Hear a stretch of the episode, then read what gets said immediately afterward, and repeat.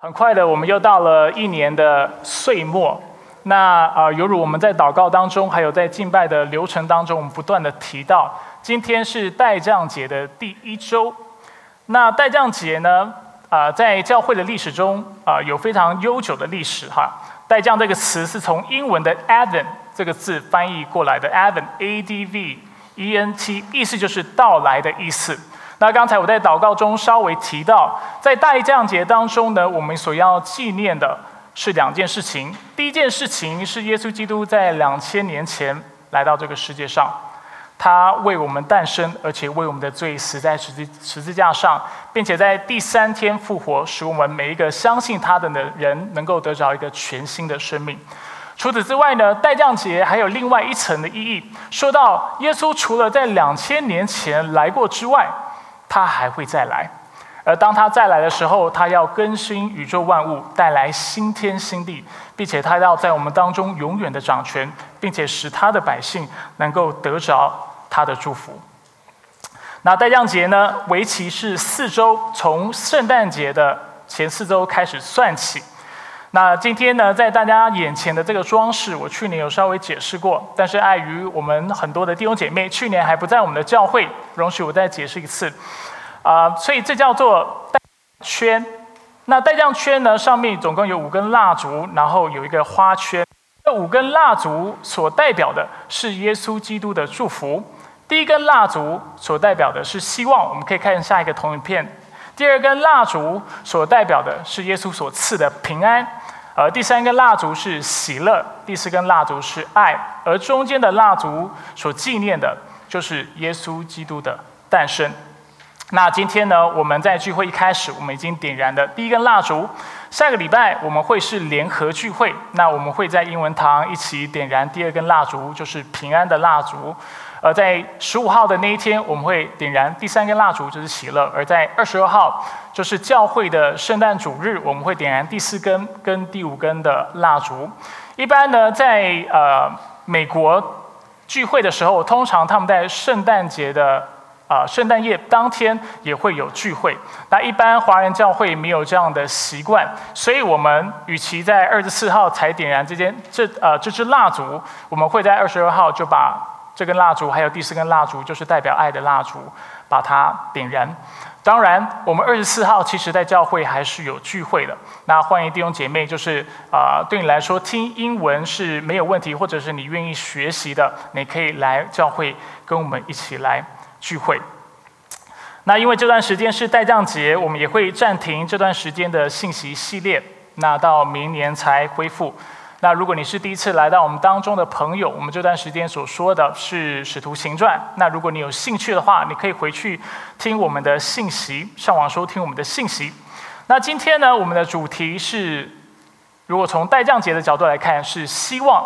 但是今天的讲到，我特别要说到以马内利，而且说到以马内利这样的一个概念，还有耶稣作为以马内利，他如何为我们带来了希望。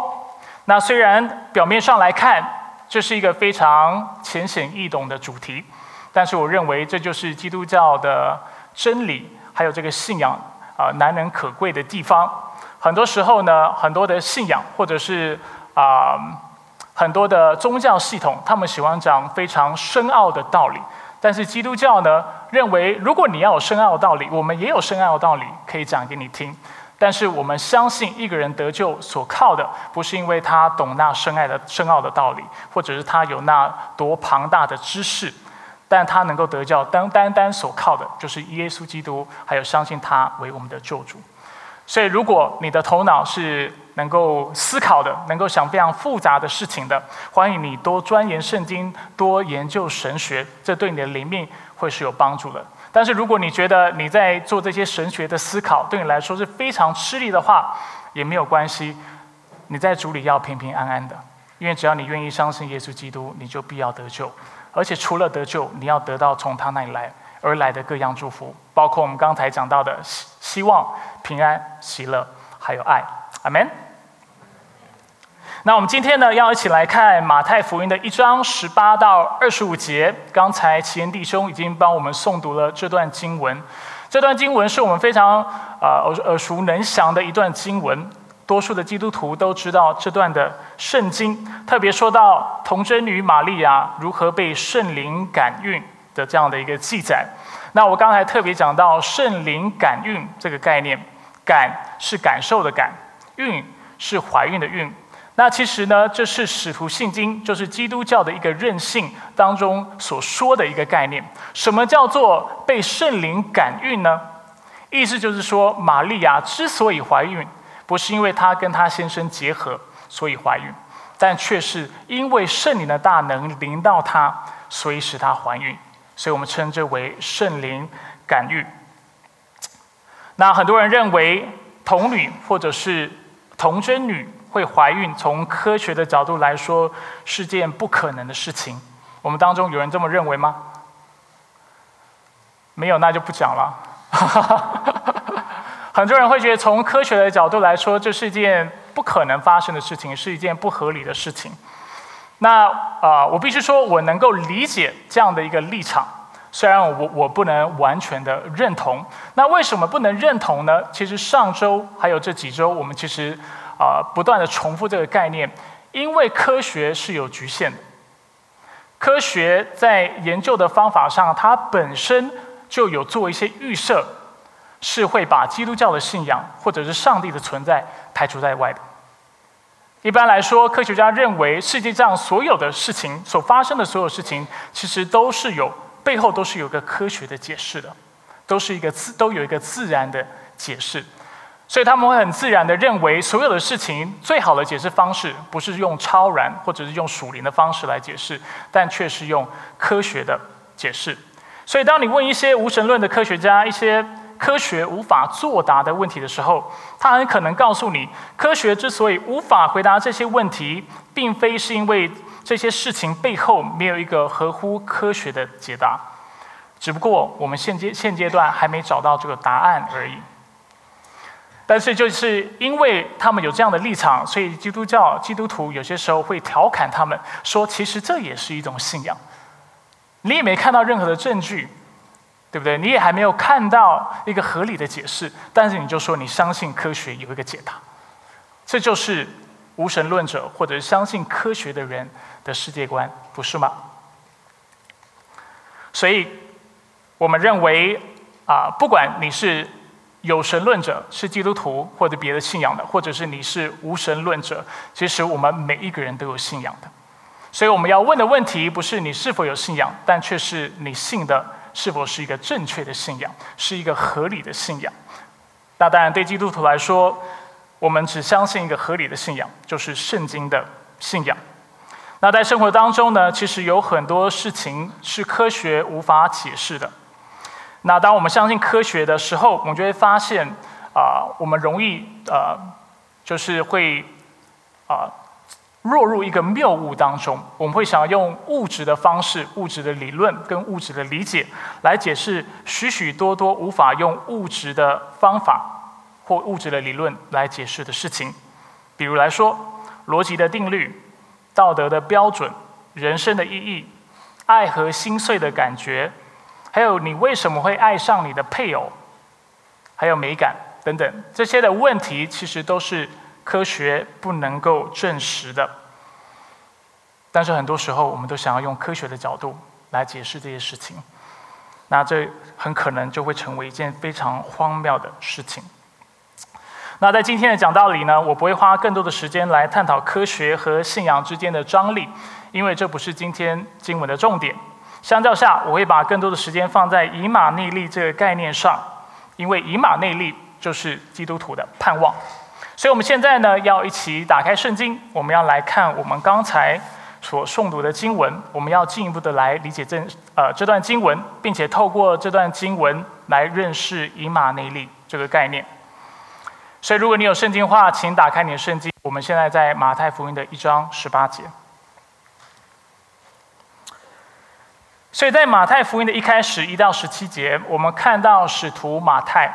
他在这段经文特别提到耶稣基督的族谱，特别要证明或者是要陈述两件事情，就是耶稣是亚伯拉罕的后代，并且耶稣基督也是大卫的子孙。到了十八节，他说耶稣基督降生的事就记在下面。除了记在我们今天的经文里面，一直到第二章的最后一节，就是第二十三节，我们看到圣经记载了耶稣的诞生，还有他成长的过程。十八节继续说，他母亲玛利亚已经许配给约瑟，还没有迎娶，玛利亚就从圣灵怀了孕。在这里提到一个非常有趣的概念，就是迎娶。对当时的人来说，迎娶跟现在的订婚是非常不一样的。当时人当他们呃不是迎娶，抱歉，我特别要指出的是许配之后才是迎娶。许配呢，跟我们现在所理解的订婚是很不一样的。现在我们订婚是没有法律效应的，对吗？你订婚了，但之后你反悔了，你可以让那个人知道说，也许我们两个人不适合，你就可以反悔。但是对当时的人来说，许配这个事情。是不能轻易反悔的，除了离婚，就是对方犯了奸淫，你才有可能提出这样的一个离婚分开的诉求。而且，当两个人被许配在一起的时候，两个人在名义上，在今天的经文当中，我们也看到他们就成了夫妻。而通常是在一年，差不多一年的时间过后，他们才会正式的完成他们的婚姻，就是这里讲到的迎娶，他们会完婚。但是在这一年的过程当中，有一件事情是非常重要的，就是啊，这两个人在这个婚约之下，其实是不能发生任何肉体上的关系的。不止他们彼此间不能发生关系，他们跟第三者或其他人之间更不能够发生这样的关系。如果有这样的行为，在申经里面，我们称这个为通奸的罪行，这是会有法律的一个处置的。在旧约当中遇到通奸的状况，我们会怎么处置呢？啊，通常会用乱石，就是用石头把那个人打死，这是一个审判。但是到了新，因为啊以色列国已经不再存在的缘故，因此罗马政权就废除了他们的死刑这样的一个律法。所以当以色列人要执行死刑的时候，很多时候是要通过罗马政权的许可，而在新约的时代呢，他们更多的处理方式就不再是把人处死，但却会是通过离婚来达到这样的一个目的，或达到一个这样的结果。所以，我们在这里清楚的看到，玛利亚不管是从什么角度来看，当时怀孕这件事情是非常严重的事情，或者是会非让人非常紧张的一件事情。十九节继续说。她丈夫约瑟是个艺人，不愿意当众的羞辱她，想要暗地里把她休了。在圣经当中，艺人是一个什么样的概念？艺人代表这个人非常重视道德的是非，他非常重视上帝的律法，代表他的所行所为都会依照上帝的话语而行。对当时的犹太人来说，如果对方是被证实，其中一方是被被证实有通奸罪或有婚外情这样的情况的时候，其实律法是要求这对夫妻是一定要离婚的。而对约瑟来说，因为他是一个艺人，他需要跟他的妻子离婚。如果他的妻子真的发生了婚外情，或者是通奸这样的一个情况，而在当时。圣经或者是当时的律法给他了两个选择，第一个选择是公开的羞辱他的妻子，所以就是透过公审、透过议会，然后把他的妻子的罪显明出来，让大家来谴责他，这是一个做法。另外一个做法是，就像今天经文所说的，约瑟最后所做的决定，就是透过两个见证人用文书的方式递交文件。来取得离婚这样的一个结果，而约瑟他同时是个艺人，在经文当中我们也看到他的选择，他同时是一个非常怜悯人的人。他因为怜悯他的妻子，怜悯玛利亚，所以他决定要暗暗的把他休了，暗暗的跟他离婚。我们需要明白一件事情，这不是一件无情无义的事情。对当时的犹太人来说，其实犹太人，我常跟弟兄姐妹分享，犹太人在文化上某种程度是跟华人很像的。是对犹太人来说，当一个先生被妻自己的妻子啊戴绿帽的时候，这是非常羞辱的事情，而且在他们的价值里面，如果你被戴了绿帽，你又不透过法律的途径来制裁你的太太的话，当然这样讲很严重哈。但是如果你不这么做的话，其实你是默认的他帮你戴绿帽的行为，你默认了他跟别人发生关系的行为，代表你作为一个先生，你没有扮演好领袖的角色，你没有扮演一家之主、一家的头的角色，来带领你的太太。反而你允许你太太去做这不道德的事情，这就是为什么当时的律法甚至要求所有发生通奸婚外情的夫妻是一定要离婚的。你要记得，旧约是把人打死的，这是一个死刑会判死刑的罪。在新约，所以他们不能判死刑，但是他们要求，因为那个人是个罪人，你就要跟他划清界限。听起来沉重吗？从现在的啊，就是现代人的角度来说哈，我们认为这还挺教条主义的，挺律法主义的，就觉得有必要这么狠吗？有必要做的这么绝吗？但是说真的，我认为这是我们现代人非常需要的一个提醒。因为现代人更多是以爱、以包容的这样的一个前提和理由，其实常常放纵罪发生在我们的生活当中。啊，我常常看到在婚姻当中也有类似这样的状况。很多时候，因为我们对别人是包容、是宽恕的，其实我们自己也是放纵自己的。我们对罪这样的一个概念，其实并没有一个呃，并没有羞愧感。某种程度上，我们甚至认为犯罪。其实是每一个人都会做的事情，我们何必要为了罪而感到内疚、感到自责或感觉这么差呢？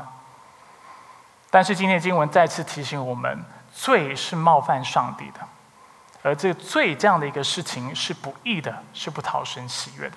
所以透过这样今天的经文，我觉得这是一个很好的提醒。回到我们的经节，正考虑这些事情的时候，其实约瑟从原文的。呃，文法来说，他其实已经决定了，他就是要暗地里把他的妻子休了。但是就在他在想这些事情、做了这个决定的时候，忽然主的使者在约瑟梦中向他来显现。天使显现之后呢，跟约瑟说：“大卫的子亲子孙约瑟，不要怕，不要担心，你眼前所看到的事情，玛利亚的状况跟你想象的是不一样的。”他说：“把你的妻子玛利亚娶过来，因她所怀的孕是从圣灵来的。她要生一个儿子，你要给他起名叫耶稣，因他要将自己的百姓从罪恶里救出来。”在这段经文，我们看到，呃，主的使者，或者我们可以翻译成主的天使，给了约瑟两个指示，并且告诉他这两个指示背后的原因。第一个指示是你要把玛利亚娶过来。你要去迎娶她，为什么要迎娶？因为她的状态跟你想象的不一样。她会怀孕，不是因为她戴你绿帽，她会怀孕是因为圣灵的能力临到了她，是因为被圣灵感孕而她怀孕了。这是第一个指示。第二个指示，我们看到当玛玛利亚会生一个儿子，这是圣灵透过啊，就是天使所预言的。而且天使告诉他：“你要给他起名叫做耶稣，因他要将自己的百姓从罪恶里救出来。”大家知道耶稣这个名字的意思是什么吗？就是上帝拯救耶稣，不是 Jesus。然后在呃，其实，在希腊文的耶稣跟旧约的。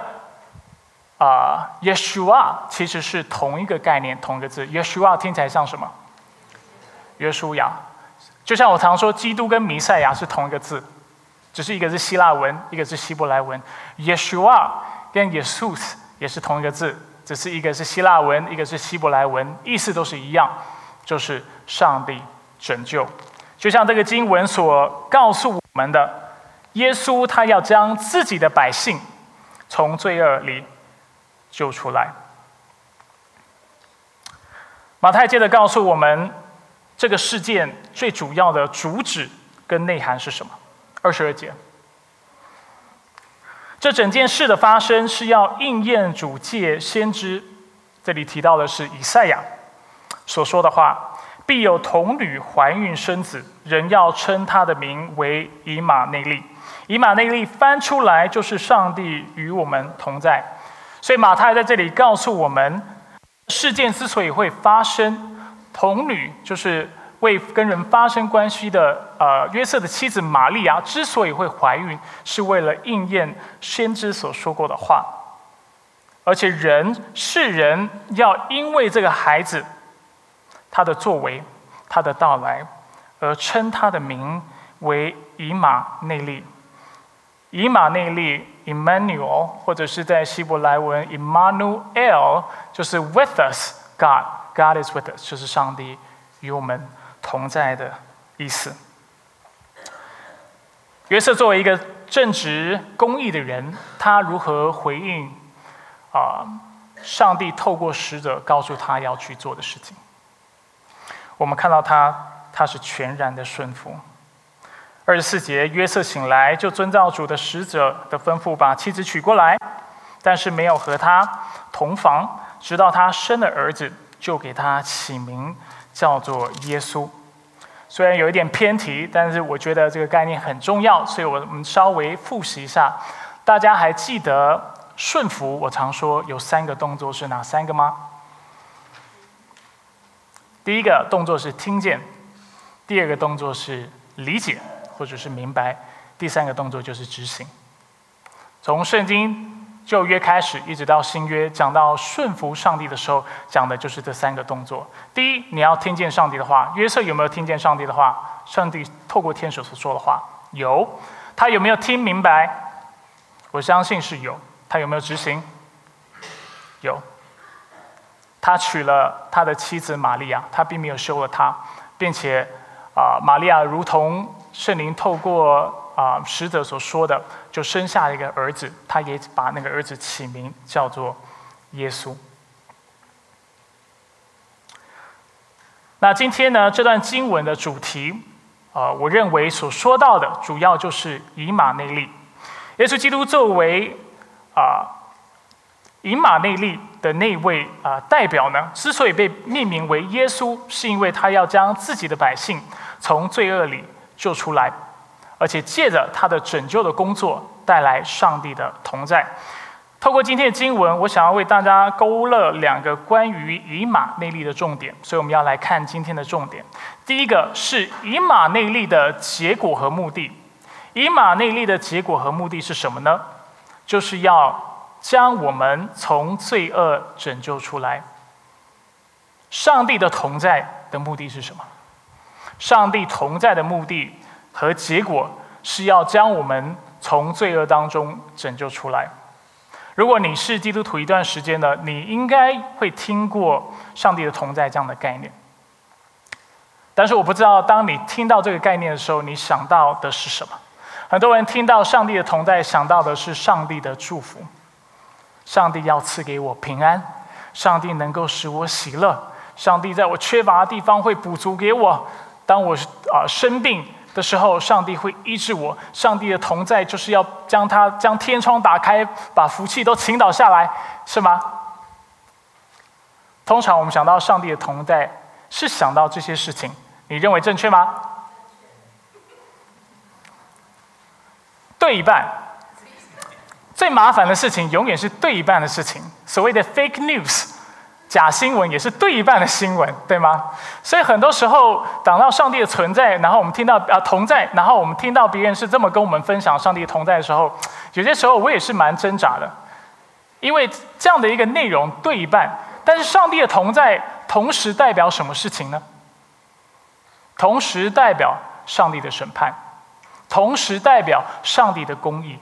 同时代表上帝的圣洁。如果上帝真的同在的话，他除了会祝福我们之外，他也必会赏善罚恶，不是吗？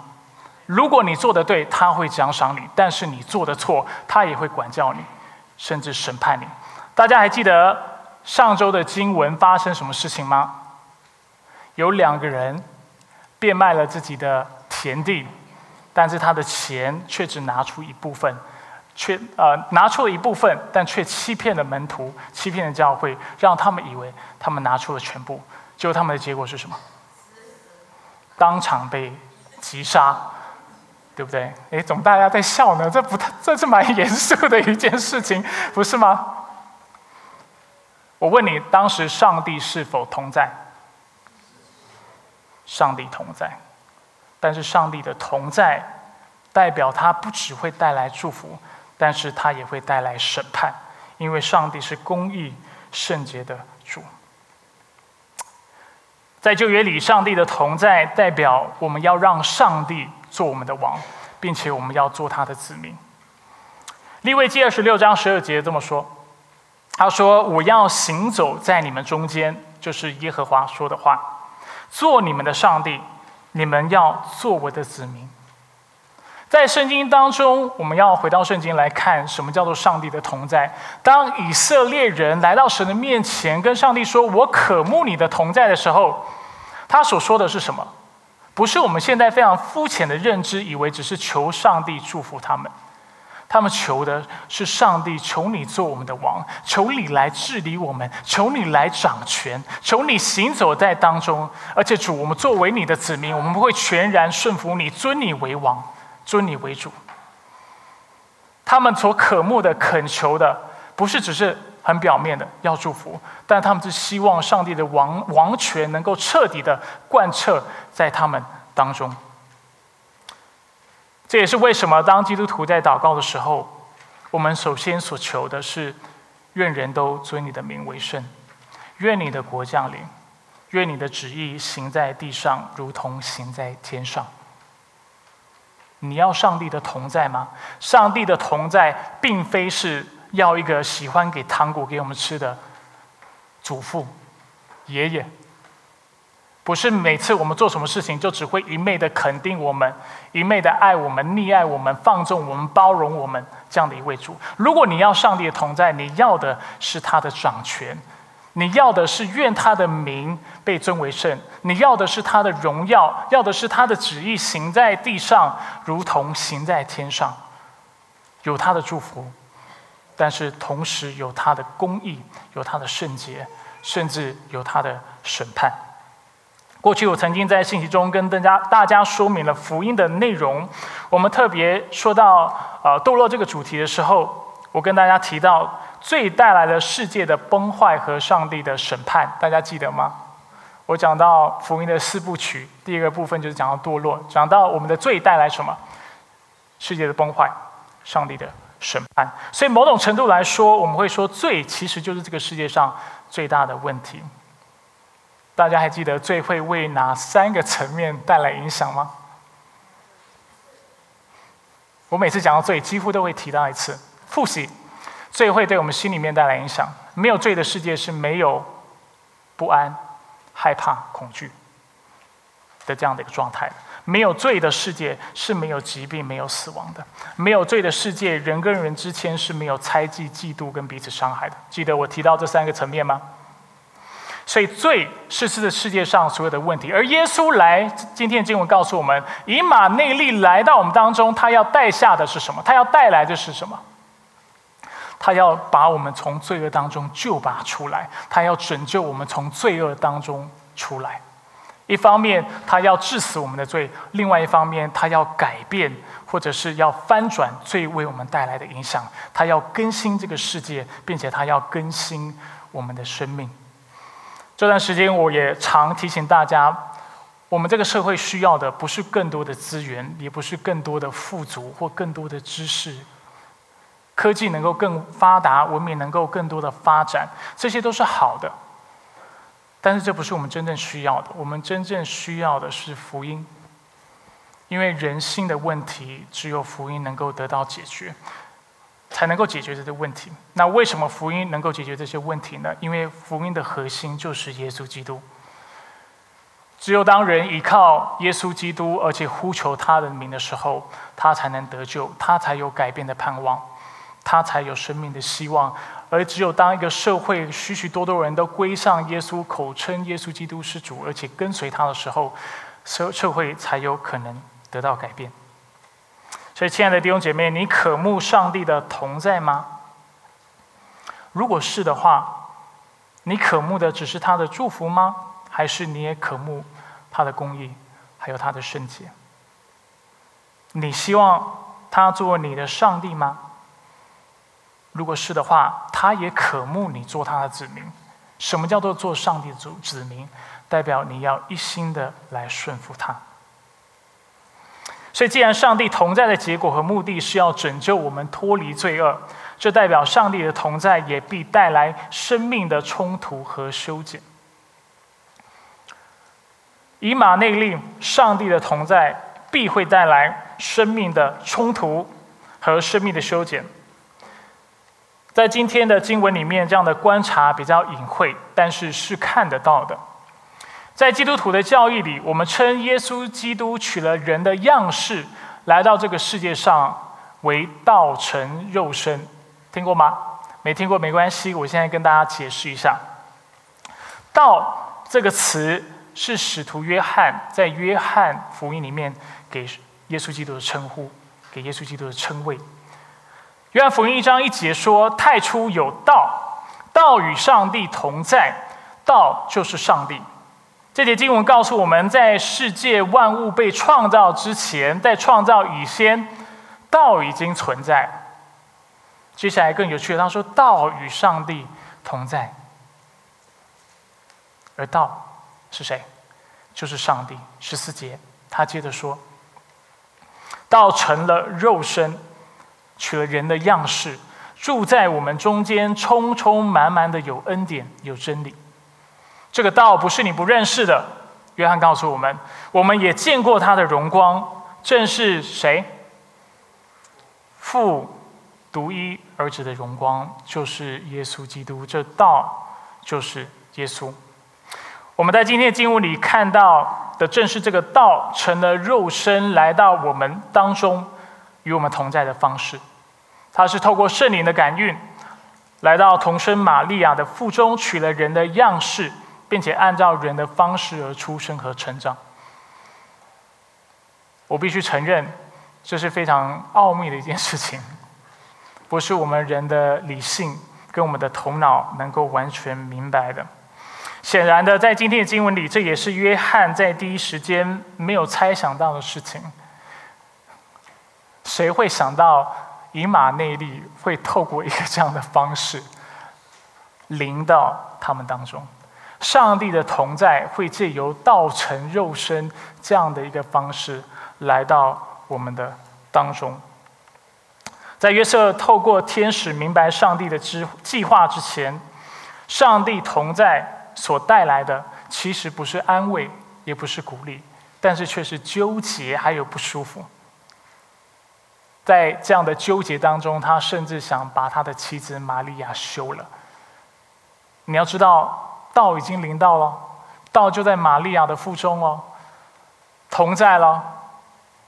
但是约瑟却因此感到纠结。跟弟兄姐妹分享这个观察，是要帮大家留意。上帝作为上帝，就是宇宙万物的创造者，他跟我们是很不一样的。他做事的方式，他的逻辑跟我们是截然不同的。许多时候，我们会像约瑟一样，对上帝的计划感到不解和疑惑。但是今天的经文也告诉我们，我们也最终也要像约瑟一样，不再惧怕，反而得到安慰和鼓励。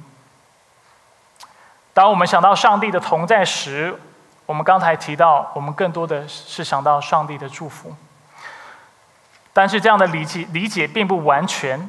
当然，上帝是慷慨，而且他是乐意祝福我们的。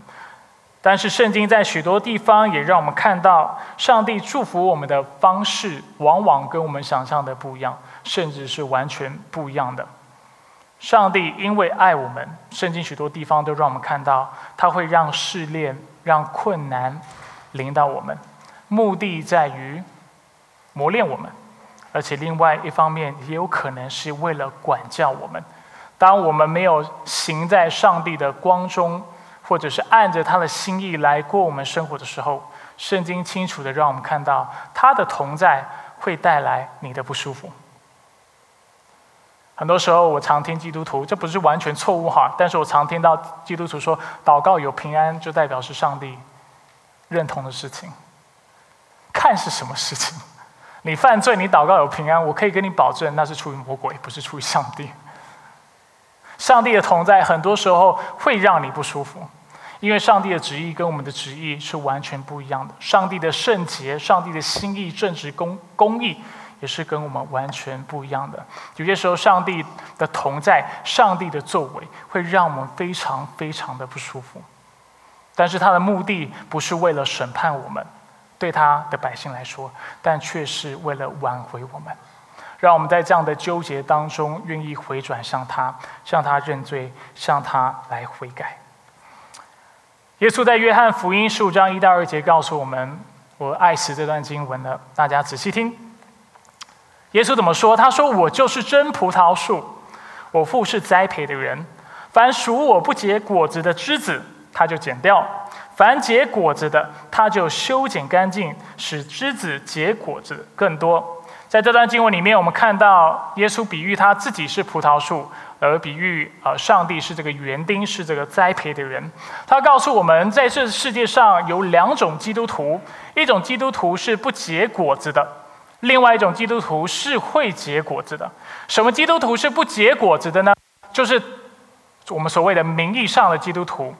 你问他说你是不是基督徒？他说我是，他口头上会承认，但是当你去看他的行为、看他生活的形态、看他聚会的习惯，你很清楚，而且很快的就会看到他是一个不结果的基督徒，他是一个名义上的基督徒，这是第一种基督徒。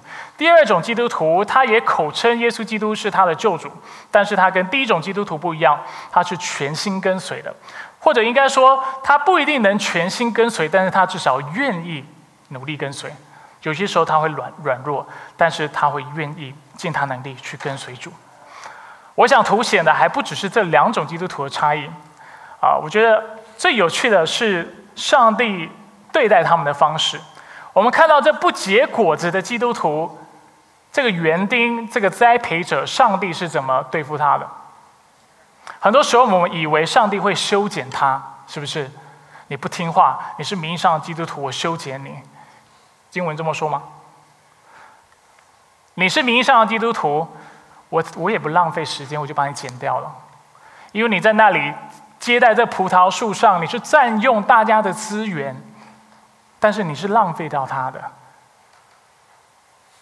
上帝表示，我也不愿意。你觉得跟随我是浪费时间，我也觉得。我栽培你，祝福你是浪费我的时间，我就把你剪掉。而什么样的人，什么样的基督徒，反而是会被上帝修剪的，是会被上帝磨练的，会结果子的基督徒。意外吗？很多时候我们觉得会结果子，上帝应该就放我一马了吧。对不对？会结果代表我我都呃按照上帝的心意在活啊，我是一个成熟的基督徒啊，上帝应该就只会祝福我，不会为不会在我身上做任何动作吧？没有，经文告诉我们，凡结果子的，他更要修剪干净。那如果大家呃就是有园艺的背景，或者有这方面理解的话，我没有哈，所以我这很明显我是从别人那里听来的。是当啊葡萄树或者是当呃果树结果的时候，很多时候你要把它修剪的整齐，它才能够发出更多的果子。你不能因为它有结果子，你就放着它不去管它。这样的话，同样的，它的资源会被其他的枝子所占用、所所啊占走。而只有在修剪过后，它才能够长得更茂密，能够结出更多的果子。基督徒的生命也是这个样子。以马内利，上帝的同在也是这个样子。当上帝与我们同在的时候，因为爱的缘故，他必会修剪我们。但是他修剪我们，不是因为我们不结果子，也不是因为我们是叛逆的，也不是因为我们不爱他。很多时候，反而是因为你爱他，他知道你也爱他，你也很努力想要做个基督徒，所以他越是修剪你。当然，他的目的是好的。他的目的是要你的生命能够成熟，你的生命能够结出又大又美而且越多的果实。我很喜欢的一个基督徒的作者叫 C.S. 鲁易斯。之前有一段时间，很呃很长一段时间，我都忍住不再引用他的话，因为有一段时间我引用他的话引用的有点太频繁了。都快要把他当成上帝了，没有啦，这是半开玩笑哈。但是我很喜欢鲁易斯他所说过的许多的话。他是一个基督徒，然后他是牛津大学的教授。他在读牛津大学的时候，主修了三个科系，三个科系都是第一名毕业。那他毕业之后，牛津大学就马上把他聘回来当他们的教授，是非常卓越、非常聪明的一个人。大家如果听过《纳尼亚传奇》，啊，这个著名的儿童的名著，那也是他写的。他怎么描述这个过程呢？他说：“假设你自己。”是一栋住家的屋子，上帝要来重建这个房子，他开出所做的那些事，你都能够明白为什么他要这么做。他将沟渠修整好，将屋顶的漏补好，这些你都知道是应该做的事，也不觉得有什么稀奇。但是他随即开始对整栋房子动工，每一步都让你不快，觉得毫无道理。他继续说。他到底想要干嘛呢？答案是他要重建一栋和你想的完全不同的房屋，在这里建一座新意，在那里造多一层，啊，再加高亭台，修院子。你以为造间小小的别墅已经很满足了，但是他要造的却是王宫，因为他打算自己住在里面。我很喜欢这个比喻所呈现的画面。很多时候，我们都跟上帝说：“我希望你的同在，我希望你在我生命当中做王掌权，我希望你的祝福。”但是，真的，上帝要动工，上帝要祝福我们，上帝要同在的时候，我们跟他说：“不不不不，不要碰我，不要碰这件事情，不要碰这件事情。”主啊，我的事业好不容易有这个机会，这个啊方案，这个啊项目好不容易有机会突破。主啊，你不要突然这时候。啊，把这个机会夺去，或者让我没有尝到这个机会所带来的结果。我们会说：“主啊，主啊，你知道我多爱我的孩子，所以求求你，一定要让他上好的大学，让他以后有好的工作。”我们也会说：“主啊，这个女孩就是我心目中梦寐以求的对象，请你不要让她离开我。”当上帝要生命当中动工的时候，要祝祝福我们的时候，以马内利同在的上帝要来帮助我们的时候。我们却跟他说：“这个你不要碰，那个你不要动，你让我过我的人生，你让我得到我要得的祝福，你让我能够过一个顺遂的生命。”但是，鲁伊斯所呈现的这个画面，今天的经文所提醒我们的，是上帝对这个小小的别墅他是不满足，他要给你更大的祝福，他要更多的祝福你，他愿意愿意让你能够。能够经历更多他的同在，但是这个途径是什么？这个途径就是借由他的修剪，而只有在修剪过后，你才能够更多的经历他，更多的得到你的祝福，他的祝福。这也是为什么约瑟在今天经文里的反应，其实就是我们所有基督徒的榜样。如果我们真的渴慕上帝的同在、上帝的祝福，我们就需要学会放手，全心的来顺服、依靠他。唯有当我们把它当成我们生命的主，而不再自己做主的时候，上帝的同在才会真真实实的领导，而他的祝福也才会真真实实的赐给我们。所以，亲爱的弟兄姐妹，今天是代降节的第一周，我们的主题是希望。耶稣基督以马内利的上帝就是我们唯一的希望，他能够拯救我们脱离罪。而且他是我们一切祝福的源头。然而，我们在今天的经文也看到，上帝的同在意味着他必要修剪我们的生命。今天是圣餐主日，是掰饼主日。在大家领受圣餐之前，我想要邀请大家来思考几个问题，请大家先闭上眼睛。我想要邀请大家来思考你自己跟主之间的关系。